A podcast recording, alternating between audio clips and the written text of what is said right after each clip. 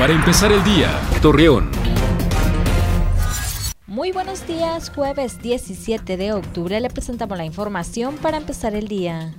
Para el mes de diciembre se tienen programados algunos cambios en las rutas vehiculares. Ante ello, Aldo Villarreal, director de Ordenamiento Territorial y Urbanismo de Torreón, informó que estas modificaciones son parte del proyecto del Metrobús.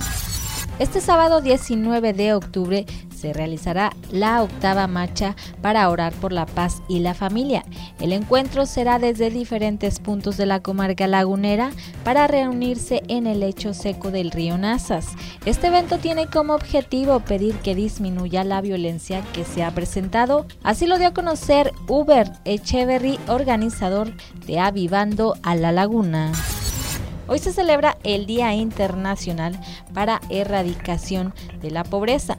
Tiene como propósito promover las necesidades y cambios en el mundo y que las personas que viven con estas carencias no cuenten con limitaciones. Además, se intenta garantizar un mejor acceso en los servicios básicos para una vida digna.